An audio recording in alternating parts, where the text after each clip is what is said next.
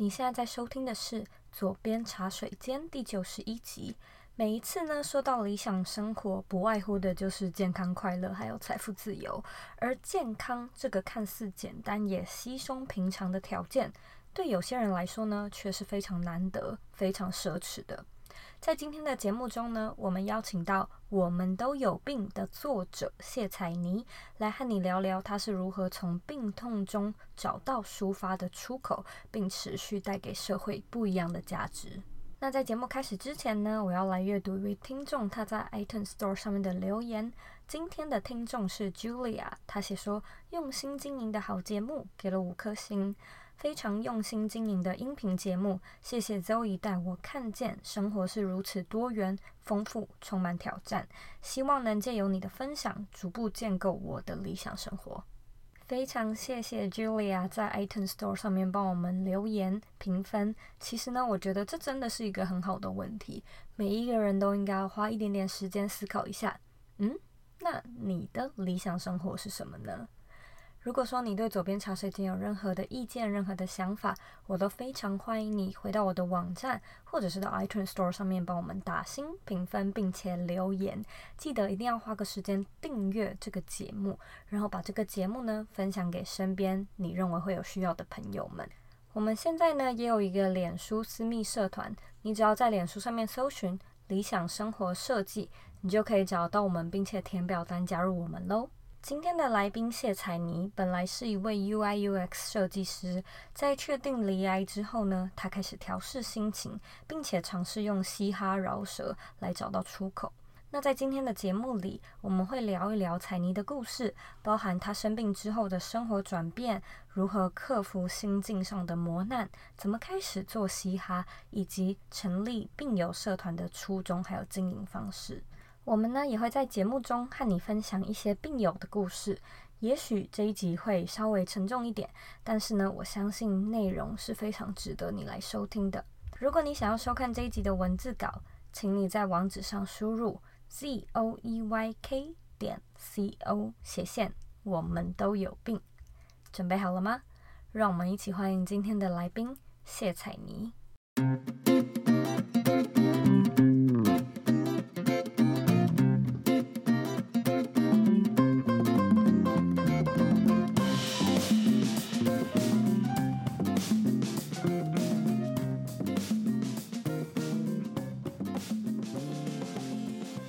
我跟 Annie 的认识其实非常的特别，因为呢，Annie 其实是我们之前的一个来宾，也就是 Riven，我们在讲呃远距工作那一集的太太。那那时候呢，我是也到台中去做演讲，那 Annie 刚好也是我那场演讲活动的主持人，我们在 Mono Space 做第一次的认识。可是其实呢，我以前在网络上就看过 Annie 的文章。他以前是呃视觉设计师，也是在做网页设计的 UI UX 设计师。但是呢，在二十六岁，其实就是几年前的时候，生了一场大病。那我说的大病就是癌症，然后是淋巴癌嘛。那我们今天呢，邀请到 Annie 来节目上，最主要有个原因就是她出书了。那包含就是她这一路上的一些关于生病啊，还有一些病友的心得，都有在这个书里面分享。那我今天其实非常非常开心，可以终于邀请到 Annie。所以呢，我们先欢迎 Annie。Hello，Hello，大家好，我是爱拥有嘻哈的谢采妮，那英文名是 Annie。那就如刚刚 Zoe 说的，我之前是一位设计师。那在罹癌之后，就跟几个癌友伙伴一起弄了一个台湾的年轻病友社群，叫做“我们都有病”。那这同时也是我就是在三月即将要出的新书的名字。那里面集结了四十八位病友，包括癌症、精神疾患、罕病等等的故事。嗯，我想问一下，二十六岁是几年前的事？三年前啊，我今年要二十九了。OK，那时候是在什么样的情况下发现自己得了这个病？因为我还蛮好奇的，我对淋巴癌其实一点概念都没有，所以我不太知道，就是当时你是诶身体有一些什么小小症状，然后你你就是去做检查这样子。嗯，他的状况是，其实我大概有一两年的时间都常常会。觉得呼吸蛮不顺的。可是其实顶多也只会觉得这个就是工作压力大导致的吧。然后是有一次我要去上班，然后买完早餐，然后我一出来之后就觉得就是我头晕到就是真的是站不住，就那时候我得蹲在路边，然后后来就就就送急诊，然后我们就去照了 X 光，然后那个时候我印象蛮深刻的是，就我们照 X 光之前，不是医生都会说。就是要把就是内衣或者是有钢圈的那些东西都脱掉嘛。嗯哼，对。然后那时候我我照完 X 光出来之后，就医生那时候就露出很不耐烦的表情，他就说：“小姐，你刚刚那个胸前很大的项链怎么没有拿下来？”嗯哼，然后我就我就拉开我的衣领，然后我就说：“没有啊，我没有戴项链的习惯。”然后你就看到不耐烦的医师就突然脸色一变。然后他就把我推去做电脑断层，然后照完之后，就是他就面色凝重，然后他就说他在我的胸口那边大概看到了一个目测有十几公分的肿块。然后我那时候，我那时候就吓到。你自己摸是没有感觉的吗？嗯，没有感觉，因为就你从来都没有觉得。对对对，因为因为这不是乳癌啊，就是像乳癌的话，女生可能比较容易摸到，因为毕竟就是在乳房那边。可是因为我的淋巴癌，它发现的位置是在就是胸腔，就是在肋骨里面。嗯哼。所以其实它在我不知不觉中在肋骨里面长了这么大，可是我却完全都不知道。嗯嗯。哇，那那时候医生有跟你说罹癌的原因吗？没有，也就我们其实大家都吓到啊。然后，嗯，原因其实我们也很想知道。那那时候可能听了几个版本，要么可能就是呃，现在生社就是生活环境可能环境有被污染啊。就就是我们知道的那一些嘛，然后要么也有可能是就是什么工作压力大之类的，可是你还是会觉得很纳闷啊，因为你会觉得工作压力大，这哪个年轻人没有？然后环境改变，其实我们也都在同样的环境里啊，所以其实对我来说，我还是觉得很难置信，就是为什么会发生在自己身上。嗯，那你可以描述一下你当下听到就是他确诊的这个消息的情况是怎么样吗？我那时候确诊当下，因为还没有开始接受治疗，所以脑子还是一片空白，所以那时候就会问的事情是：那请问如果要接受治疗的话，这件事情要多久？那会不会影响我的工作？我还可以去上班吗？就那时候，其实我担心的真的不是就是我的病会不会好，而是那我还能不能？就是像个正常人一样去上班工作。嗯，那那时候他当下诊断出来，他就马上跟你说你是第几期这样子吗？呃，起诉的部分是要做那个进一步的检查，就是反正他刚开始每一种癌症不一样啦。以我的癌症的状况，是因为我的肿瘤有稍微扩散到脖子，所以他是先从我的脖子去取出，就是一些样本。他们叫那个东西叫做切片，然后他们把它送去化验之后，大概就可以知道这可能是什么癌。然后，呃，最后，呃，淋巴癌有一个知道到底是几期的关键是在我们要开始做治疗前要做一个东西叫做骨髓穿刺，就是用一个很大的针，很粗的针，然后把它刺到你的脊椎的样子，把它吃到你的骨头里面，然后去看里面的骨髓液有没有癌细胞。呃，他们判断的标准是，如果你的癌细胞有转骨的话，那通常这就是末期。那我那时候是做完就是穿刺之后，骨头是没有发现的，但因为我的癌癌癌细胞的分布位置，所以他们那时候判断我是三期。哎，那真的吓死哎、欸！现在就也不是我嘛，但是我只是在听的人，可是我觉得我已经有吓到了，很可怕哦。哎，那，嗯，我在这边就想要来问一个，我也不知道算不算是比较敏感的问题，但是，嗯，当你知道这个消息之后，你势必也要要跟家人说嘛。我还蛮好奇，就是那时候你有没有一个点是你觉得自己终于准备好要面对亲朋好友的感觉？嗯，亲朋好友，反我觉得第一时间告诉自己最亲近的家人，爸爸妈妈那部分倒是没有。就是犹豫太久了，因为那时候因为我姐姐陪我去看诊，所以那个时候我就我就跟诊间跟姐姐讨论了一下，因为好像连续剧都会教我们比较负面的教材，就是连续剧好像都是要演的，好像就是要隐瞒什么的。对对对对对对对，所以像我我们连你都有这样子，就是迷失，包括我自己当下也有，就会觉得是不是好像要像连续剧演的那样。然后那时候讨讨论之后是好像也没什么好瞒的，所以我们大概出就是看诊完五分钟内我就打给我妈。周遭的好友可能我不会特别去讲，除非就类似说是好到他会来约我，类似说要不要一起出去吃饭或者是干嘛的，那我可能会拒绝，那可能就会稍微透露一下。那我们现在就来聊一下，那时候是在一个什么样的心境下觉得我要创粉砖呢？那个时候，我大概刚开始觉得妈妈讲蛮有道理的。她说她觉得不要公开，是因为她觉得我豁达看待这件事情，不代表社会大众可以豁达的看待。嗯，就好比说，如果我留职停薪的公司最后不等我了，我我离职了的话，那我以后出去工作，然后我去面试，我如果跟人家说我是癌症患者，我会不会就是？没有办法，就是没有办法面试过这样，嗯哼，或者是，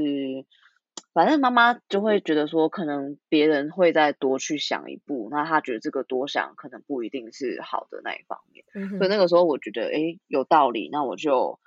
不要公开。然后大概这样子两三个月吧，我其实那段时间过得有点生不如死，诶，怎么说？嗯，就是我不知道，诶，就是我是一个蛮喜欢就是去分享自己生活的人。但当生病已经变成我生活的全部，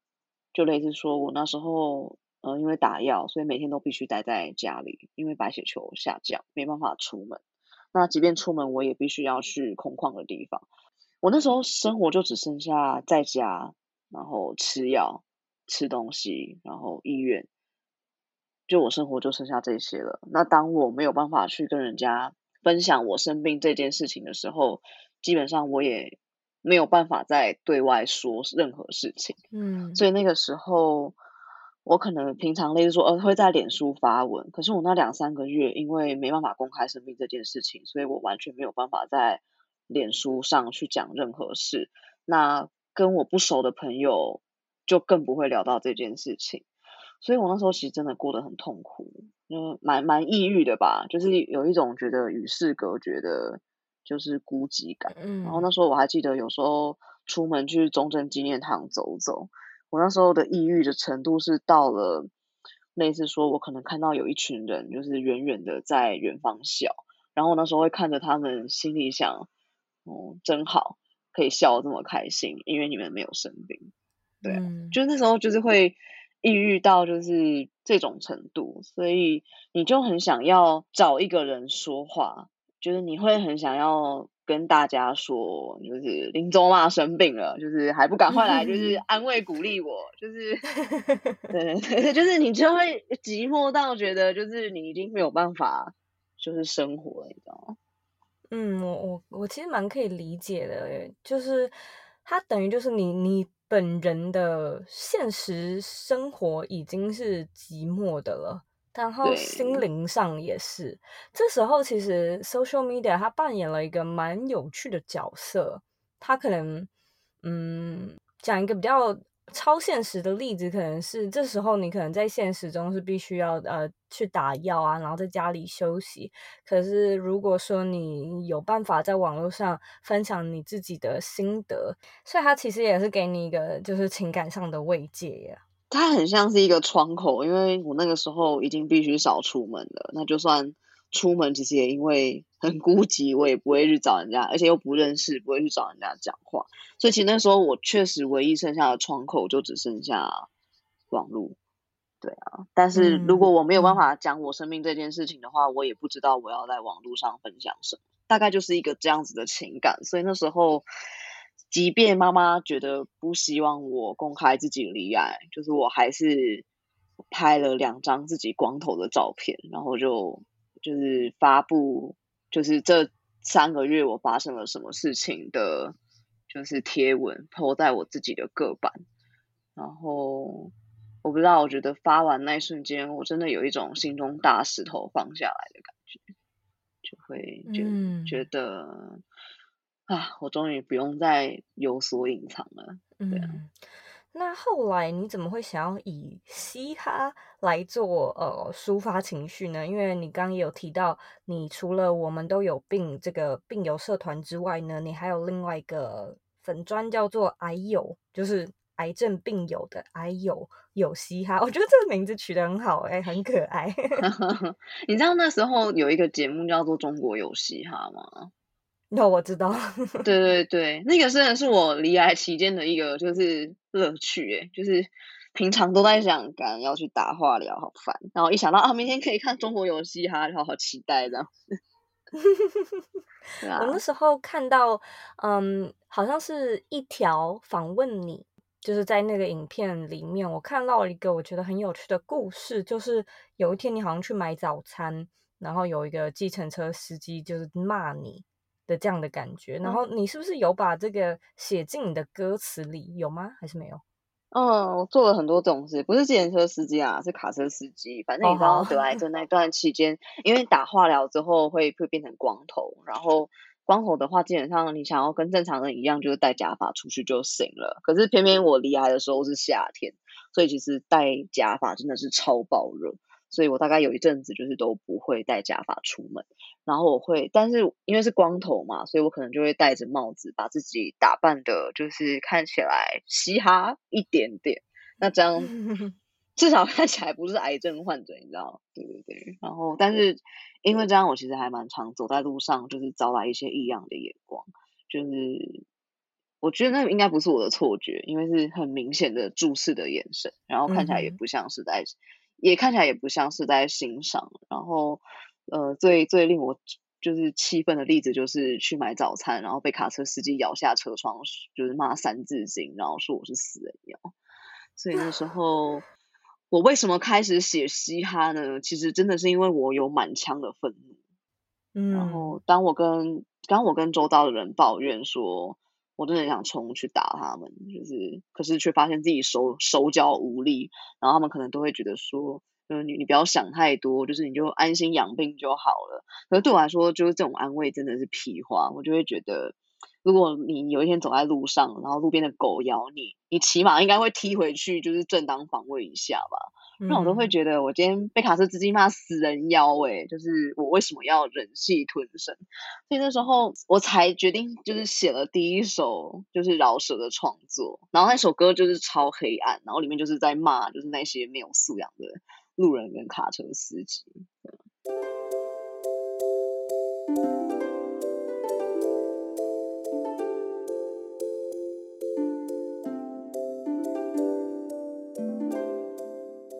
你想要经营个人品牌，用热爱的事物赚钱，然后打造一个不被地点限制的工作，对吧？所以现在呢正在推出一个免费的四天带状课程，教你呢要怎么样把你的兴趣变成事业，好好的让你一边工作一边旅行。第一天呢，我会教你经营个人品牌最常见的四个错误。第二天带你认识呢内容变现的三种方法。第三天我会和你分享兴趣和事业最大的四个差别。第四天呢和你聊聊究竟要怎么样去找到自己的热情，并且创造品牌的价值。如果说呢你想要索取这四天的免费课程，请在网址上输入 z o e y k 点 c o 斜线 b y l m i n i。再说一次是 b y l。M I N I，你只要呢填表申请，你就可以马上开始上课喽。那我们课程里面见啦！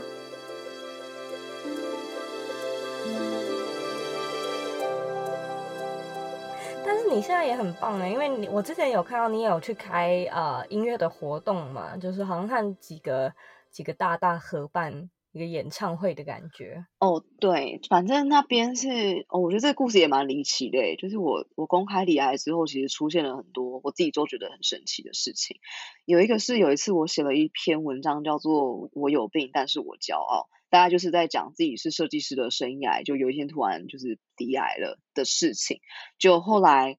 过没多久，有一个歌手叫做谢震廷，不知道你知不知道？他有一首歌叫做《灯光》，对，是不是星光大道？对对对对。然后他后来有一，反正后来他就有出专辑，他有得过金曲奖。反正他里面有一首歌叫《灯光》，我非常喜欢。然后反正就是我发布那篇文章之后没多久，有一天我收到了谢震廷的讯息，然后他说：“哎，你我觉得我就是他很佩服我在做的事情，然后他很 respect，然后他就说。”他希望就是明天下午四点，我可以看他的粉砖。他想要做一件事情，就是来致敬我们。然后我想说，干到底什么事情？所以我隔天就是其实真的 超紧张，而且那时候其实我在上班，我还特别跑到就是茶水间，就是去偷偷看，就是他到底要干什么。然后我就看到谢震廷他在一间感觉像理发店的地方，他就是弄着围兜兜，然后。因为我是跟我的伙伴一起看的，我们想说，看他到底要做什么。然后我伙伴就说，呃，他可能只是要剪头发吧。然后后来你就看到，然后他就理光头了，对，他对他就理光头了。就是我那时候真的没办法相信我自己的眼睛，诶，就是那个有一个人就拿着剃刀过来，然后就开始把他的头发一刀一刀的撸掉。然后我真的是快吓死。然后后来他弄完了这个直播之后，我们就约时间出来见面。然后那时候就聊了一下，就是各自的病，因为郑婷她说她其实就是也有忧郁症，所以她很能理解，就是我在文章中写的那段很抑郁的生活。然后他后来我们就有聊到，还是我们干脆来搞一场就是癌症 fit 忧郁症的音乐会，所以那时候才有了这一场活动。嗯，我那时候好哦，好像刚好你办的时间点，我回美国了。我就觉得可恶，想去，就觉得很有趣。那那我们来聊一下，就是你说你之后有创作《我们都有病》这个社团嘛？那我好奇的是，就是当初想要创立的的那个契机是什么呢？是突然有一天觉得说，哎，我想要来和大家一起交流，然后这样子吗？或者是你你那时候有没有预想说，你想要在这个社团里面提供什么样的价值呢？我那时候啊，我觉得他的起心动念就是只有一个任务，就是我想要替病友创造舞台。嗯、然后这件事情的动机是因为，嗯、呃，我即便那时候公开自己离癌，其实我还是郁郁寡欢了大概长达一年的时间。嗯，其实我那时候是有点走不出来的。我经常会在家里，就是觉得。没有办法工作，然后得癌症的自己是一个完全没有社会产值的废物，其实真的蛮想死的那段时间。然后我那时候稍微有一个开始觉得慢慢可以走出来的契机是，嗯、因为我有把我在离癌期间，类似说我去医院看诊，或者是我去购买第一顶假发。发生了一些曲折离奇的故事，就是以自己既是癌友又是设计师的观点，嗯，就是我看到了什么，其实这些服务可以优化的过程。所以那个时候我开始了一系列的演讲，叫做“离癌后我更了解 UX”，嗯，然后开始有了这个演讲之后，我才渐渐的觉得，就是离癌对我来说好像不是全然都是毁灭的事情，因为会有设计师给我 feedback 说，他们觉得这个演讲。让他们获益良多，就是第一次用癌症患者的视角切入，就是医病体验流程，会说他们他们觉得蛮震撼的，就是会让他们更觉得必须要时时刻刻提醒，就是要把使用者放在就是设计的核心，嗯、而不是用而不是用自己的揣测去认为说哦，使用者他们可能就是想要什么吧，或是需要什么吧之类的，嗯、然后。因为有这些反馈之后，我才渐渐走出来。那时候对我来说，走出来的关键是一个舞台，就是那个舞台可能是线上，也有可能是线下。然后还有一个印象很深刻的是，那个时候有一个记者来采访我的故事，因为他可能看到了我的演讲之后，他就说，就是能不能够来专访我，把我的东西写成文章。你知道那时候我心里真的是。对他充满了感谢，就我会觉得我真的很谢谢他，我就会觉得你怎么愿意写我的故事？就是这是一个好像没有什么社会产值价值的人，就是谢谢你愿意采访我。所以因为有这两个这两个事件，我才渐渐走出来。所以我有时候就一直在思考，就是我有没有办法也去替走不出来的病友提供这样子的舞台。嗯，可是其实因为毕竟是设计师，其实我会很 care 我做这件事情到底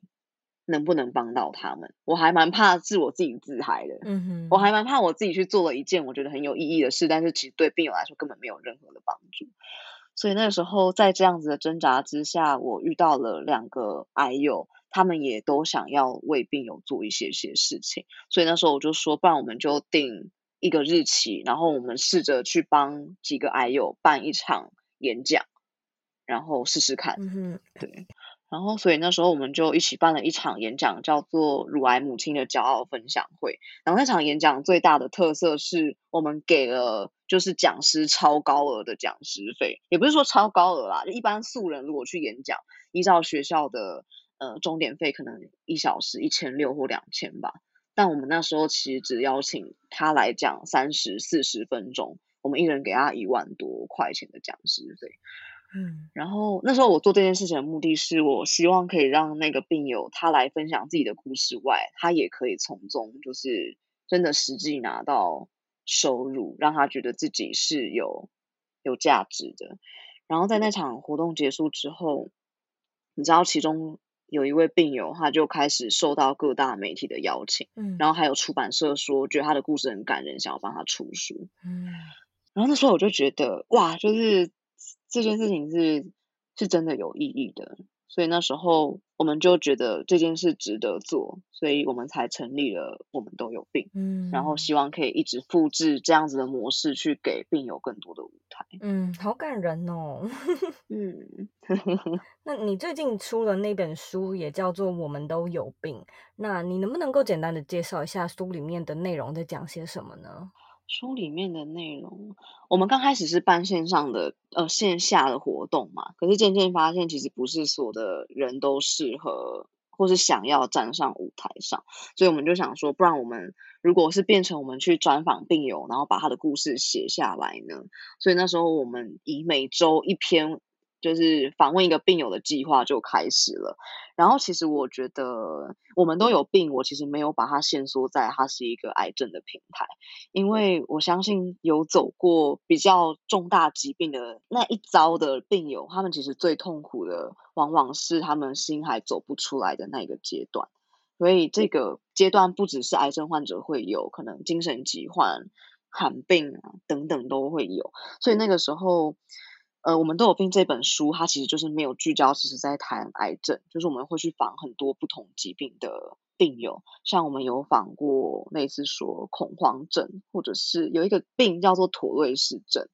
妥瑞氏症就是他没有办法控制自己去发出很奇怪的声音，嗯、然后有时候妥瑞氏症还会并发一种东西叫做秽语症，就他们会忍不住一直想要骂脏话，所以这样的疾病其实让他们在成长的。过程中还蛮容易受到霸凌或是排挤的，我们就会访问像这样子的故事，去让大家其实可以去更认识那些罕病，他们到底背后嗯可能需要怎么样的同理或是什么样的需求。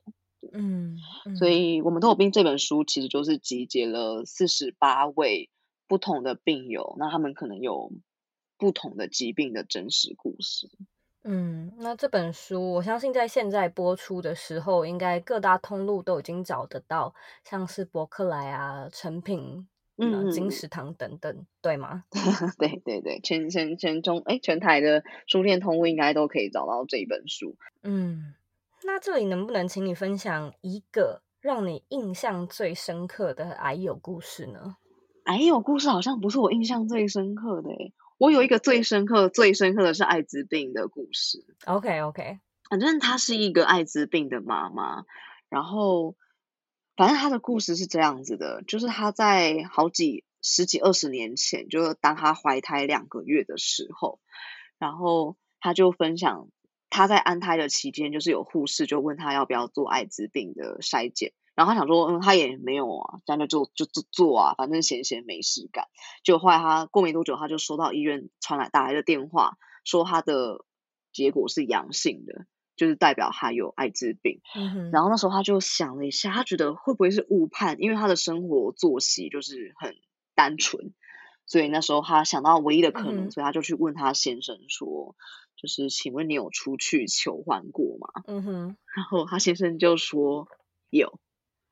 然后他说他当下第一时间听到她怀胎两个月，他第一时间听到她的反应不是发疯，她是蛮冷静的问对方，问她老公说：“那可不可以告诉她，就是？”她求欢的那个女生就是叫什么名字，还有联络方式。然后他说他的目的不是为了要就是去报仇，而是他想要告诉她，就是她可能是艾滋病的带原者。然后先生就跟他讲，这么多个，我哪知道是哪一个？天哪，你很崩溃吗？很崩溃耶！这是不是很崩溃？傻眼呢！哎，这是三重打击耶，就是他有孩子，然后他。先生外遇，然后他又被诊断出有艾滋病。艾滋病应该在那个年代都不是一个，就是知道了会没事的病。那他他他怎么反应呢？你知道，因为他那个年代的女性就很辛苦啊。她如果离婚的话，其实就是什么都。可能什么都会失去，因为那个年代我觉得对女性不是一个友善的年代，所以她那时候当下只好选择就是不要离婚，就继续跟她先生在一起。然后我觉得更离奇的还有就是。反正我写他的故事的时候，我真的会气到发抖，诶，真的很想杀人。就是那时候，他说 连他婆家的反应都超不友善，就是可能他的婆，呃，他的那个亲戚可能就会说，哦，其实你也有错啦，就你没有在我弟弟有需求的时候。满足他，所以他才会出去乱搞。然后他他就这样子自己熬过来，所以应该是小孩生出来就也有，对不对？哦，他这这这件事他也超纠结，你知道这又是另外一个黑暗的事情，就是他说其实那个时候因为小孩很有可能出生就有，所以那个时候其实他虽然很不忍心，所以他那时候其实是听从医生的建议，是打算要把小孩夺掉的，因为他也不希望他的小孩一出生就带着这个病。然后他说。呃，离奇的事情就来了，他被安排做了超多的检查，但其实就是没有被安排到要去做流产。然后直到过了包三个月还五个月，我忘记了。然后有一天，那个他的那个医院的医生就告诉他说：“哦，因为你已经过了可以流产的时间，所以你必须生下来。”然后他就赶快让他转院了。然后他也是很后来才知道，嗯、在台湾那个时候没有任何一间医院，呃，愿意去帮一个艾滋病患者做。流产这件事情，因为这件事情一旦做了，可能就会让这个医院的名声扫地，所以他们宁可就是一拖再拖，直到拖到他让他去其他医院生产为止。这好黑暗哦。对，然后那我就直接把他故事讲完好了。反正最后他生下来了，但是好李家在，他女儿没有艾滋病。哦，所以也是有这样子的几率。对对对，可是你知道他女儿是在他二十岁的时候。他才告诉他女儿说，其实他是艾滋病的。OK，说、so, 女儿现在二十岁，然后女儿现在才知道。对，然后反正后来女儿她才带着她的妈妈去参加了一个就是艾滋病相关的电台，去对大家娓娓道来这段故事。嗯、好好沉重哦，因为一时之间不知道说什么，可就觉得说这个这个不是什么蓝色蜘蛛网里面才看到的情节吗？对对对，哎，可是我们都有病，不是所有的故事都这么沉重啊，就是也也是有有趣的。反正我们的书里面就是不是想要卖那种心灵励志鸡汤，就我们只是把四十八个就是血淋淋啊，不不是血淋淋，就是活生生的病友的人生，就是写出来而已。有些还蛮好笑的，其实。嗯，嗯，嗯，那那抚平一下心境，可不可以分享一个好笑的？我想一下，我觉得有一个还蛮有趣的是思觉失调症，就是。反正我我第一次听到视觉失调症是那个，好像就类似人格分裂吧，嗯哼，还是不是我忘记了，好像是，我记得是精神分裂。他的开头我还蛮蛮吸引我的，他说他其实从小就以为自己有阴阳眼，因为他的因为他的视觉失调会常常让他就是有幻听，或者是看到一些别人没有办法看到的事情，然后他是到很大很大很大很大的年纪之后，他才发现原来那是视觉失调症。啊！我有的不是阴阳眼，我只是精神错 乱这样子。对对对对对对对对，我还以为我有阴阳眼这样。那那这样的成长过程中，应该反而是蛮啊蛮蛮开心、蛮有趣的。就是你不会受到霸凌，那你同学可能还觉得很酷，就你有特殊的技能这样子。这我是不知道。那嗯、呃，我在这边就想要好奇的问你，因为我原本是想要问你说，如果我们得病了，应该要怎么样调试心情？但我后来觉得这个这个问题实在 太愚蠢了，因为就买我们的书，OK。但我觉得在那个当下，其实其实就像你说的，就是什么心灵鸡汤啊，然后就是叫你励志，我觉得都是。那就是超狗屁的诶，我那时候太不切实际了。对对对，我在生病的时候，千万不要对病人说你要加油，你要乐观，觉得他应该会，你应该会被他封锁。OK，那我现在换个角度问：假设是我们身边的人得病了，你觉得我们要怎么样去面对？呃，跟处理才是让他们最舒服的呢？哦，我们之前我们都有病就有做过这样子的专题，就是我们出了一套叫做地雷卡跟暖心卡，就是在教一般民众要怎么跟病友相处。嗯、反正地雷卡不外乎就是跟他说：“天哪，你好可怜哦，你以后要怎么办？”或者是“哦，你要加油、坚强、乐观，不要想太多。”就这种都是就是屁话，就是不要不要去惹我们。对，但是如果是要就是，但你到底可以怎么做呢？就是里面我们有一个就是票选冠军第一名是，你不用跟我们说加油，你只要把你的 Next 账号密码分享给我们就好了，或者爱奇艺也可以，就是最实际的帮助嘛。那超实际，就是把你的账号密码交出来，或者是你直接就是去帮他开一个就是专属他的，就是给他就是在就是养病的期间看到爽。对病友的话，我觉得第一个最最实际的就是你真的用超实际的方式给他帮助。就是如果你觉得包红包太低俗的话，我觉得至少你可以从他的娱乐面去替他着想，就类似说他要看什么啊，或者是他要用什么等等的，其实你可以去提供给他这样子的资源。那如果就是哎，我们可能也手边没有太多资源，就是 Netflix 家庭方案可能已经满了的话，就是。还有另外一种方法，其实就是你就是陪他就好了，就是你就是把他当正常朋友，就是跟他讲屁话，就是就是不要特别把他去当病人，就是你还是可以找他去玩。那他如果真的可以的话，你还可以就类似说带他出去踏青走走，把他载到阳明山上去看牛，我觉得也都还不错。嗯嗯嗯，感谢你今天的精彩分享。那如果说大家对你感兴趣的话，我们哪边找得到你呢？嗯，就打哎呦有嘻哈吧，可以来 follow 我的粉钻，或者是我们都有病的。OK，那最后一个问题，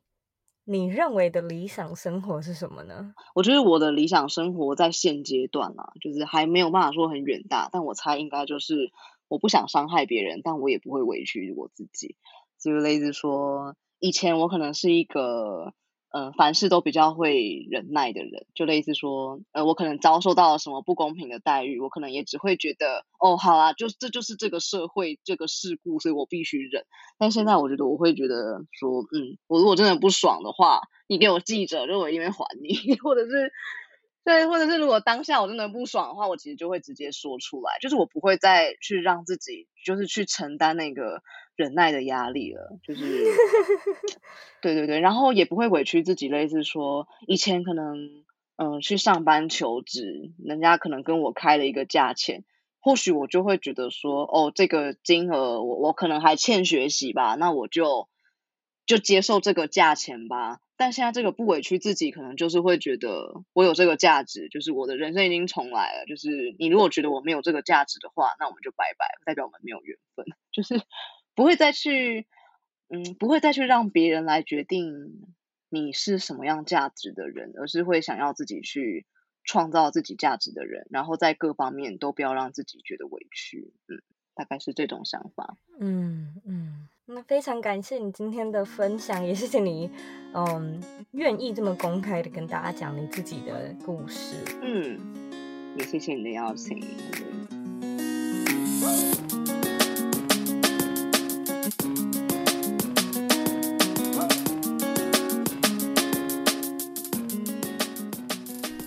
的重点整理：